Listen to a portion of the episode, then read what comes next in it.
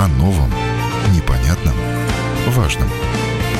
Программа «Простыми словами» на Латвийском радио 4.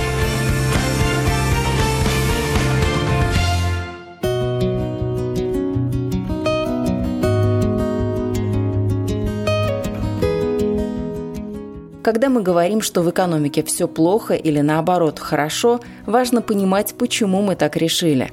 На чем строится торговая политика, как работают механизмы торговли, почему рынок ведет себя тем или иным образом.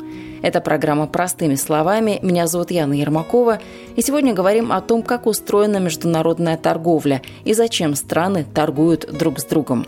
Я рада приветствовать вас на волнах Латвийского радио 4, ну а на сложные вопросы просто и понятно нам сегодня отвечает Наталья Волчкова, экономист, профессор, директор Центра экономических и финансовых разработок РЭШ, член Комитета по политике в области экономического и социального развития Совета ООН.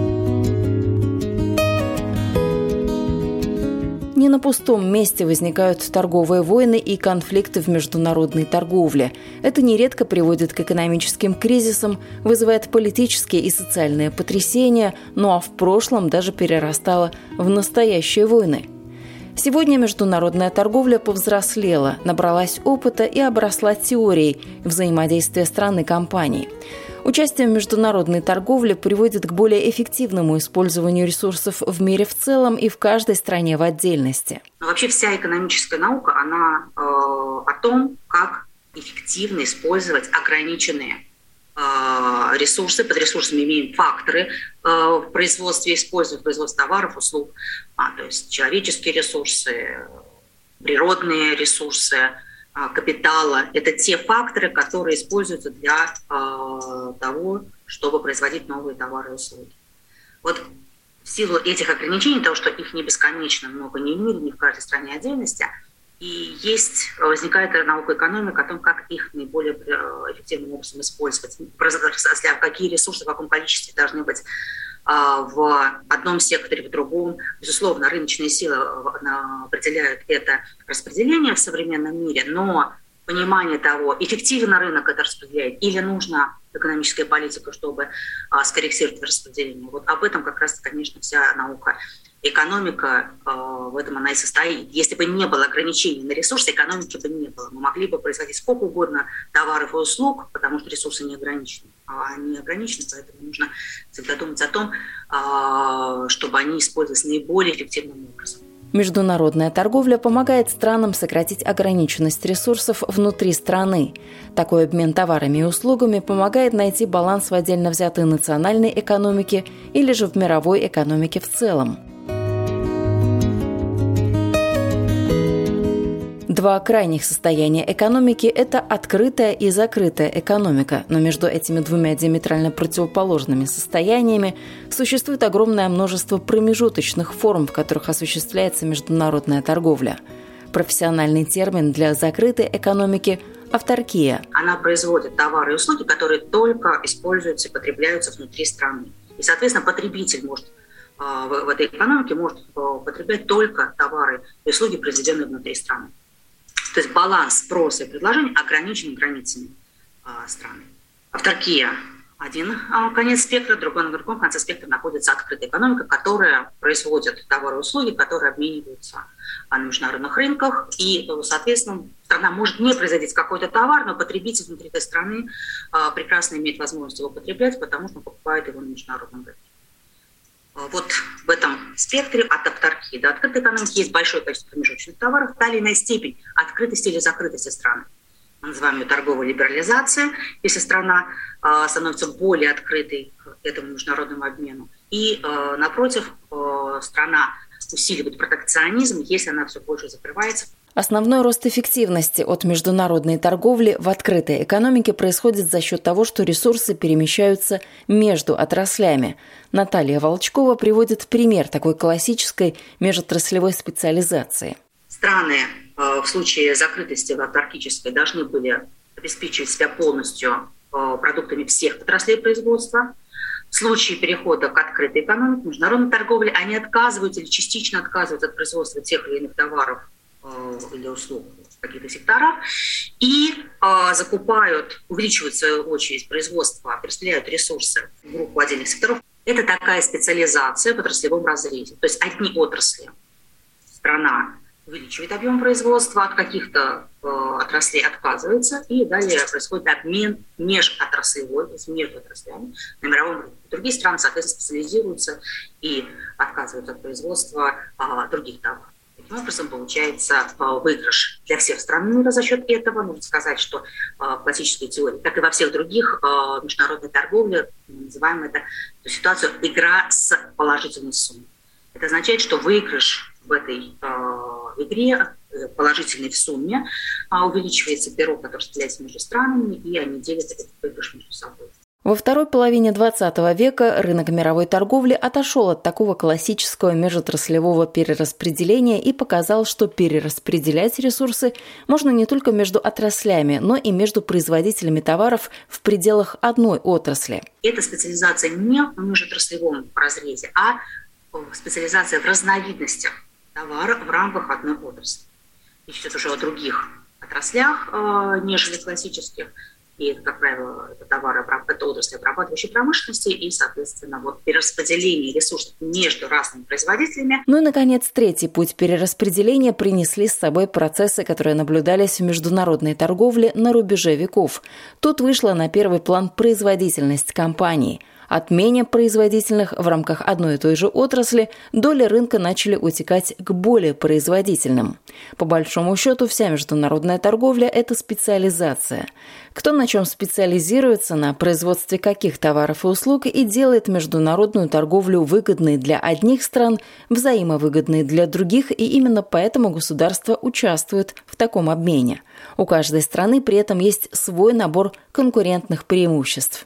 Специализация – это основа международной торговли, она неизбежно должна быть. Если специализации нет, выигрыш будет очень ограничен или, или вообще не будет.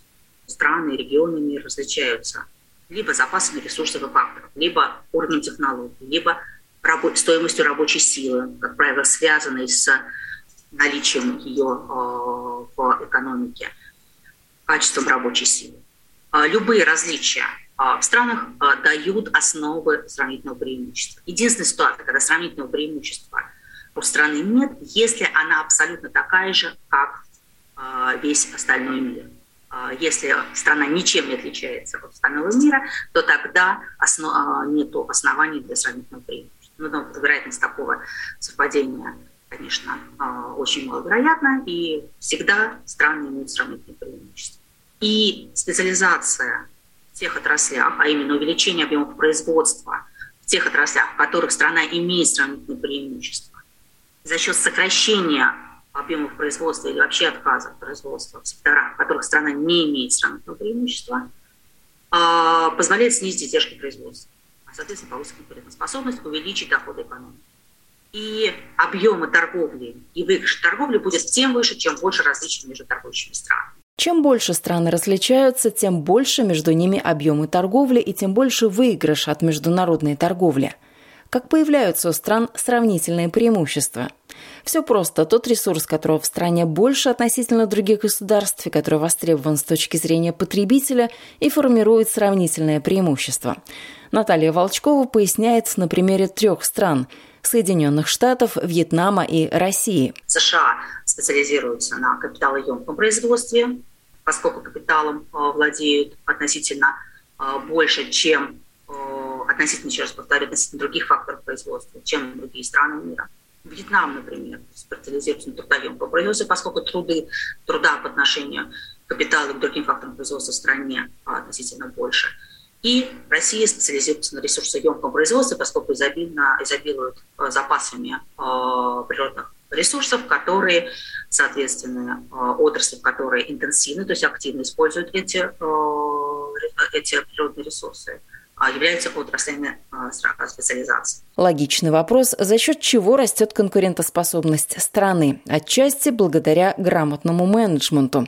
Проще говоря, если какой-то товар самим производить дороже, чем купить, то лучше его купить и не тратить собственные силы, время, деньги и ресурсы. Страна должна отказаться от производства каких-то товаров, перераспределив ресурсы в пользу других товаров. Это значит, что владельцы бизнеса в одних секторах от этого проиграют, владельцы бизнеса в других секторах э, выиграют. В целом экономика будет выигрывать.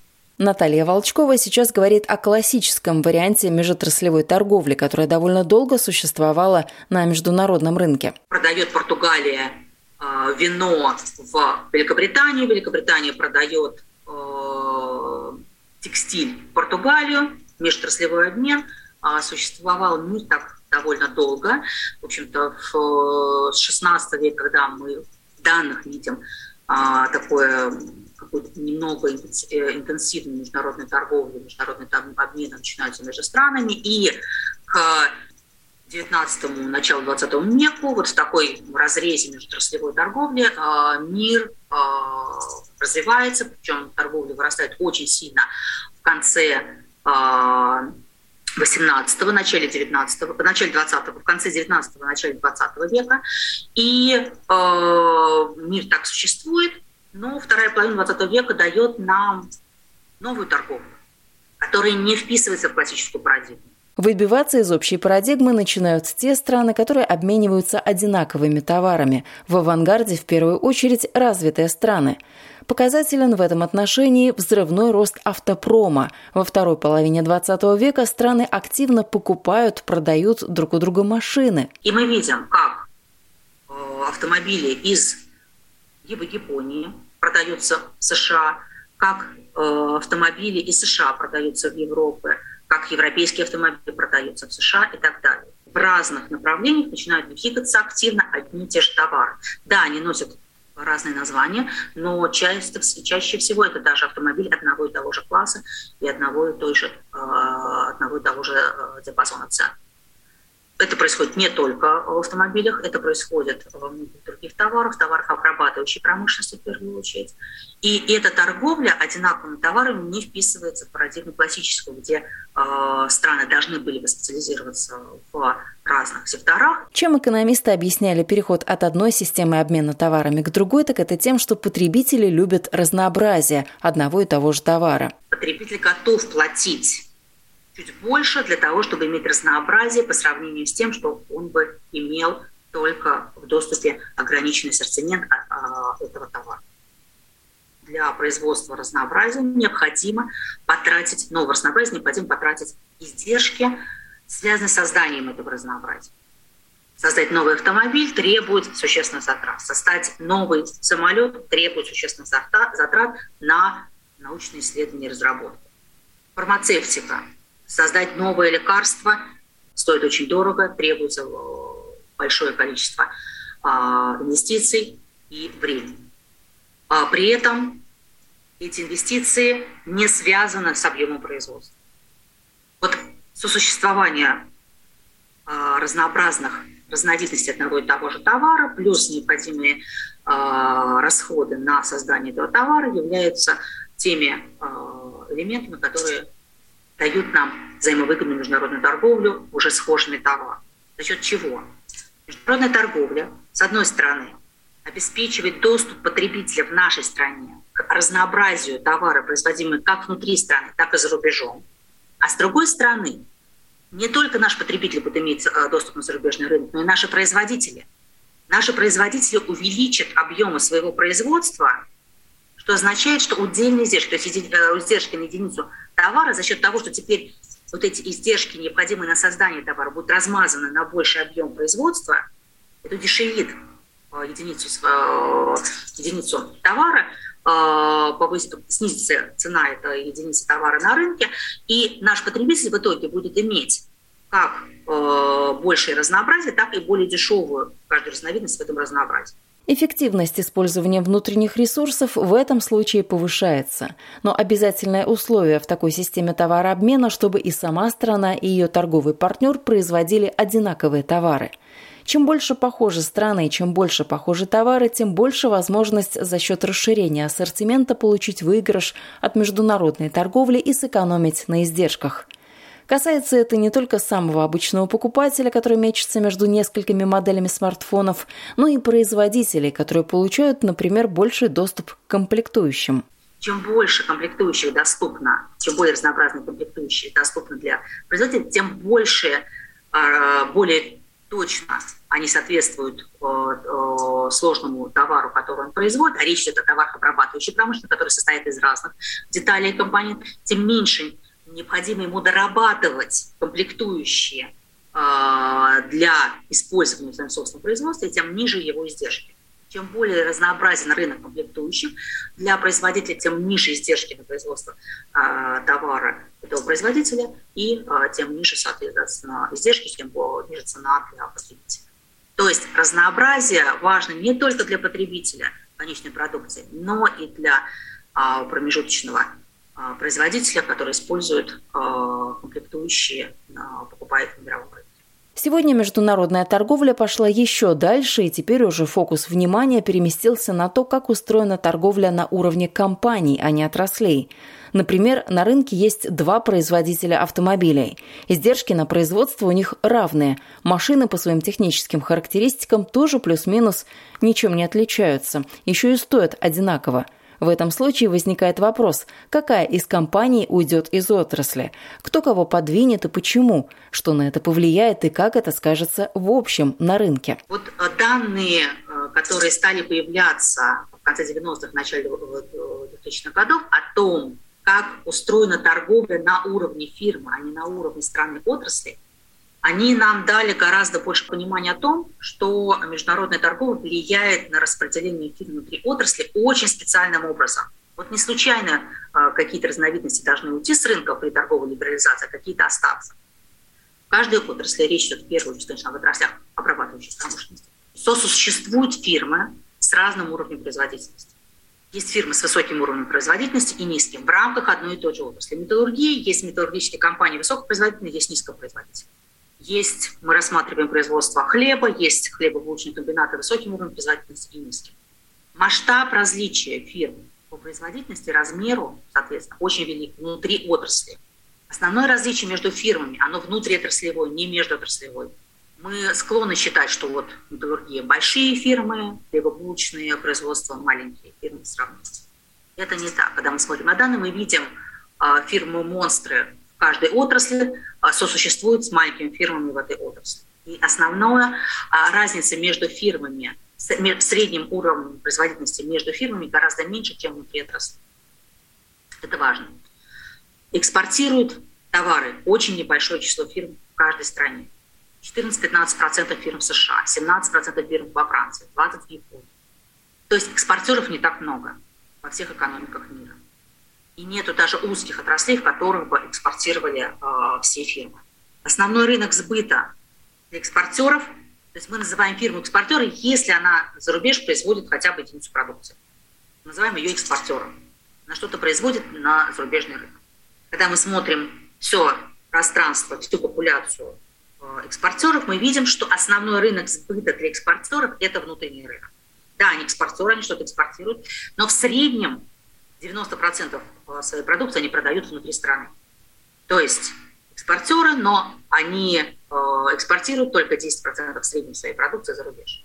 Экспортеры, если выделять их в отдельную категорию, лучше, чем фирмы не экспортирующие. У них выше показатели и больше шансов задержаться в отрасли и на рынке. Если мы берем э, разрез э, отраслевой, смотрим экспортеров не по сравнению с неэкспортерами, они выше, они больше по размеру, а, у них выше выпуск, у них выше добавленная стоимость на одного работника, у них выше заработная плата, чем у них экспортеров а, производительность труда, активы и так далее. Экспортеры лучше, чем не экспортеры.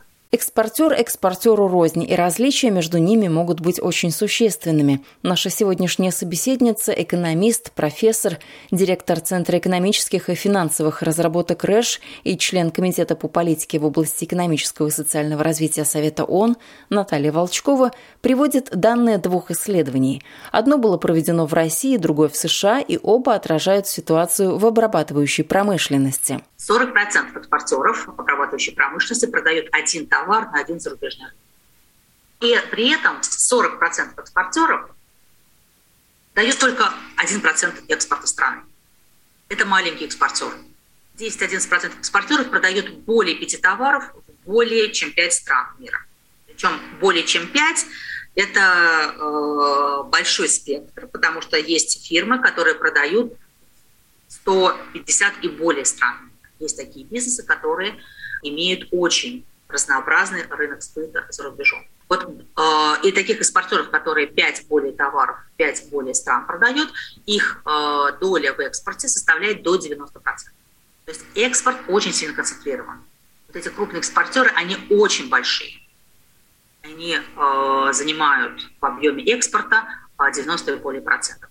Э, цифры по э, Европе тоже близки, по ряду стран Европы тоже близки к этим 90 процентов, э, плюс-минус. Другой важный факт. Фирмы, продающие, фирмы-экспортеры, продающие товары на большее число рынков, более производительны. Чем больше рынков сбыта у, у фирм, тем в среднем они более производительны по сравнению с фирмами, продающими на меньшее число. В каждой отрасли экономики есть те, кто более производителен и кто менее. И на первый взгляд они вроде бы нормально уживаются друг с другом, но не совсем так. Покупатель любит разнообразие, поэтому потребитель найдется действительно и на тот, и на другой товар. А какому из товаров, если они почти одинаковые, отдать предпочтение, тут уже потребитель проголосует кошельком. Более высокопроизводительные фирмы, они выпускают больше продукции, они продают ее по более низкой цене, у них же издержки ниже. Они высокопроизводительные, значит, у них более низкие издержки. Они продают ее по более низкой цене и получают более высокие прибыли, имеют большую долю на рынке в сравнении с более с низкими производительными фирмами внутри этой отрасли. Для того, чтобы выйти на зарубежный рынок, фирма должна понести издержки. Для чего? Нужно найти покупателя за рубежом, нужно узнать и а, привести свой товар в соответствие с требованиями страны, сертифицировать этот товар, выстроить цепочку логистическую и так далее. Вот для того, чтобы потратить, понести эти издержки, издержки доступа на зарубежный рынок, они получили название, издержки доступа на зарубежный рынок, фирма должна иметь а, соответствующие прибыли, которые, бы, которые могла бы потратить на эти издержки. И прибыли, концентрированные в высокопроизводительных фирмах, предопределяют то, что именно высокопроизводительные фирмы смогут понести эти издержки, а низкопроизводительные не смогут. Соответственно, высокопроизводительные фирмы несут издержки э, выхода на экспорт и начинают продавать свой товар, свой товар на зарубежном рынке. Возможности экспорта могут ограничивать и внутренние правила или регулирование той или иной страны. Например, для выхода на экспортный рынок нужен международный сертификат качества. Низкопроизводительным компаниям это часто бывает не по карману. С рынка их теснят и в гонке за ресурсы.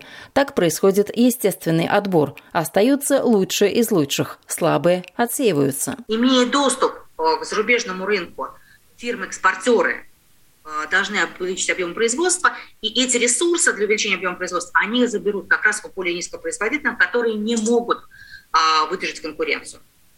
Приводит это к тому, что с рынка уходят низкопроизводительные фирмы, а расширяются объемы производства высокопроизводительных. А мы помним, что э, и эмпирика нам говорит о том, что в среднем э, экспортер только 10% продукции продает за рубеж, 90% на внутреннем рынке. Когда торговая либерализация увеличивает возможности продажи товаров за рубежом для лучших фирм в для экспортеров, тем самым уходят с, из отрасли, они вытесняют из отрасли фирмы низкопроизводительные, и на внутреннем рынке повышается средняя производительность фирм, обслуживающих внутренний рынок, тем самым снижаются цены на внутреннем рынке. Средняя, структура, средняя производительность отрасли увеличивается за счет того, что увеличивается доля высокопроизводительности и уходит а, с а, рынка те разновидности и фирмы, которые находятся на конце спектра с, высокой, с низкой производительностью. В этой части нашего разговора Наталья Волчкова упоминает чилийское экономическое чудо. Годы с 1976 по 1981 стали временем непростых для этой страны реформ. Экономика Чили пять лет росла на 6% в год. В страну потекли займы и инвестиции. Звучит красиво, но не совсем все так. Секрет чилийского экономического чуда оказался в том, что чем глубже депрессия, тем больше последующий рост. Механизм этого роста очень очень прост. В момент депрессии миллионы рабочих теряют работу, заводы простаивают. Ну а во время подъема уволенные рабочие возвращаются на пустые заводы и возникает видимость роста. Такой рост достижим сравнительно быстро и легко. Если мы берем всю обрабатывающую промышленность э, чилийскую в этот период, то в ней произошел рост производительности на 19 с лишним процентов в обрабатывающей промышленности. При этом, если мы смотрим только на предприятия, и в среднем считаем, какой был рост производительности предприятий за этот период, он оказывается всего 6,6%. То есть 7%. Откуда еще взялись 12%? Но 12% были обеспечены как раз вот этим процессом перемещения ресурсов от менее производительных фирм в пользу более высокопроизводительных. Они же экспортеры. Эти экспортеры вытеснили условиях торговой либерализации, потому что от торговой либерализации, от доступа, а, улучшающегося доступа на а, международный рынок имеют выигрыш только они. Те, кто не могут преодолеть издержки доступа на зарубежный рынок, а это менее производительные фирмы, они не получают выигрыш от либерализации. Но они находятся в условиях усиления конкуренции за ограниченные ресурсы экономики а, вместе с, по отношению к высокопроизводительным фирмам. Эти же высокопроизводительные фирмы в отрасли вытесняют а, эти низкопроизводительные фирмы из экономики, тем самым перераспределение ресурсов дает более а, чем двукратный еще рост производительности в секторе в целом. Справедливости ради стоит отметить, что либеральные экономисты своими реформами в Чили всего лишь вернули экономику к тому уровню, который был. Дальнейшего роста не произошло. То есть не произошло как такового того самого чуда. Все потому, что экономический рост в целом шел не в производственных секторах.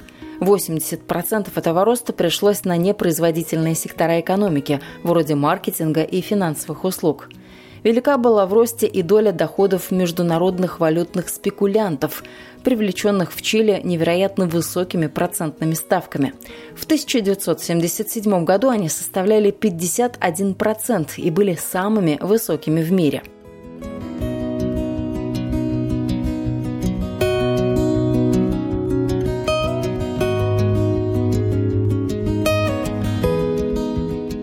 Однако вернемся к торговле. Показателен для экономики любой страны не только экспорт, но также и импорт. Он также вносит свою лепту в то, выигрывает страна или проигрывает в международной торговле.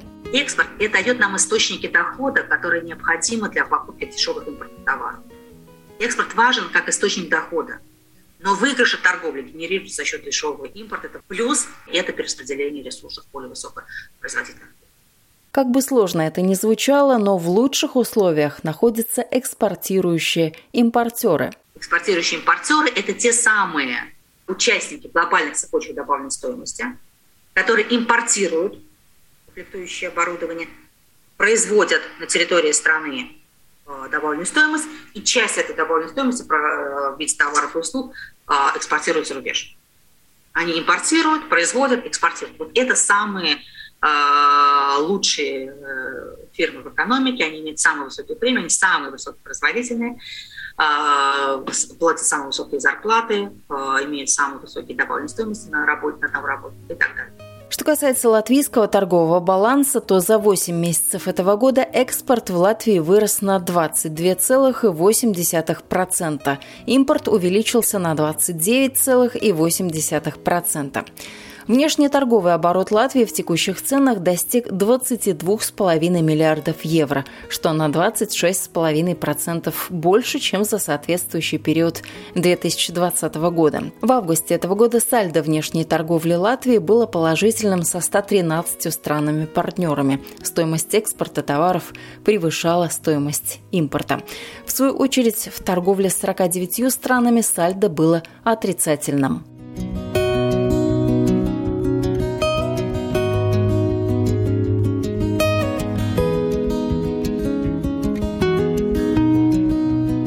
Обратная сторона международной конкуренции – замещение импорта собственными товарами и защита местных производителей. Преимущество в том, что растет национальный доход, однако политика протекции рынка имеет как ряд плюсов, так и минусов. История типа Брексита во многом определяется тем, что при ускоренной либерализации торговли не было достаточно выстроено компенсирующих механизмов перераспределения. В случае простого импорта замещения, кто платит за такую политику, кто теряет, это потребители. Потому что э, идет защита, протекционизм тех неэффективных компаний, которые не способны выжить без этого протекционизма в условиях э, международной торговли. Их нужно защищать. Если бы они смогли выживать, их не нужно было бы защищать, не было протекционизма. А платит за это более высокой ценой потребитель но э, в условиях политического процесса потребитель, он не организован. В то время как промышленные интересы, отраслевые интересы гораздо лучше организованы, и лоббисты, которые представляют интересы групп, а, имеют гораздо больше возможностей повлиять на принятие решений на разных уровнях власти. Брексит я упоминала. Торговая война США против Китая и всего остального мира – это типичная история протекционизма, а, который э, пролоббирован политическими и индустриальными интересами. Помимо известных факторов, которые меняли правила игры в международной торговле в последнее время, вмешалась еще и пандемия и сразу обозначила очевидное – размер страны имеет значение. Пандемия показала, что международная торговля является важнейшим элементом для того, чтобы иметь возможность быстро наладить поставки товаров из рубежа. Чем меньше экономика, тем меньше возможностей у нее э, иметь все разнообразие производимых товаров и услуг у себя внутри страны. И очень важно иметь эффективные логистические цепочки и возможности максимально использовать э, разделение международного труда, чтобы э, в условиях шока, в условиях кризиса э, найти зарубежных производителей, которые способны выполнить необходимые для вас поставки и заказы.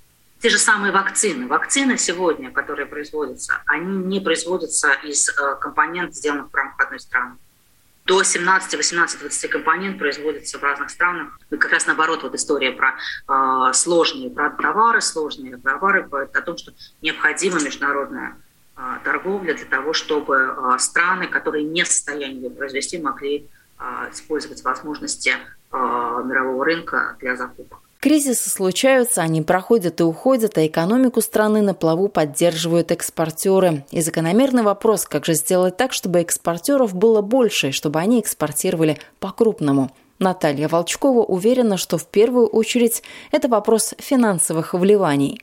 В принципе, а, вопрос э, того, как выращивать экспортеры, ответ на этот вопрос мы не знаем. А, в общем-то, существует там одно, может быть, два исследования, которые пытались на этот вопрос ответить. Просто э, не так много для того, чтобы ответить на вопрос, нужны ряды э, долгих данных на уровне фирм. Вот эти данные настали появляться только в конце 90-х годов, поэтому на сегодняшний момент появление таких э, крупных экспортеров довольно редкое событие, новых крупных экспортеров. Поэтому единственным исследованием, которое вот пару исследований, которые таких компаний было 5 или 6, конечно, отдать систематически провести систематический анализ на них не представляется возможным. Но, э, по крайней мере, вот э, из этих 5-6 фирм, про которые известно появление, становление вот этих экспортерами, крупными экспортерами за последние годы, э, про них скорее можно предположить, что они все были результатом, ну, в некоторой степени были результатом прямых иностранных инвестиций. То есть прямые иностранные инвестиции – это кандидат на тот фактор, э, который может э, существенно влиять на появление или развитие э, экспортеров в национальной экономике. С точки зрения примеров того, как страны, примеры страны, которые вырастила экспортеров успешно, я бы, я очень люблю приводить пример Коста-Рики. Наталья Волчкова, экономист, профессор, директор Центра экономических и финансовых разработок РЭШ, член Комитета по политике в области экономического и социального развития Совета ООН, была сегодня собеседницей программы «Простыми словами». Но о чем примечателен пример Коста-Рики, так это тем, что с приходом в середине 90-х в страну компании Intel за пять лет структура экспорта страны кардинальным образом изменилась. Если до этого в структуре экспорта 60% приходилось на сельхозпродукцию, фрукты и овощи, то к концу 90-х основным экспортным товаром стала электроника, ну а вслед подтянулись уже сектора медицинского оборудования и другие. В 2014 году Intel перенес производство за пределы Коста-Рики. Часть персонала была сокращена, но здесь оставался научно-исследовательский центр Intel. В минувшем году Intel заявила о том, что возобновляет работу предприятия в Коста-Рике. Но опять-таки тут нужно сказать спасибо пандемии. Теперь в Коста-Рике будут выпускать процессоры. Катализатором послужил как раз кризис и дефицит в сфере комплектующих. Вы слушали программу «Простыми словами». Этот выпуск для вас подготовила я, Яна Ермакова. Всего доброго и до новых встреч в эфире.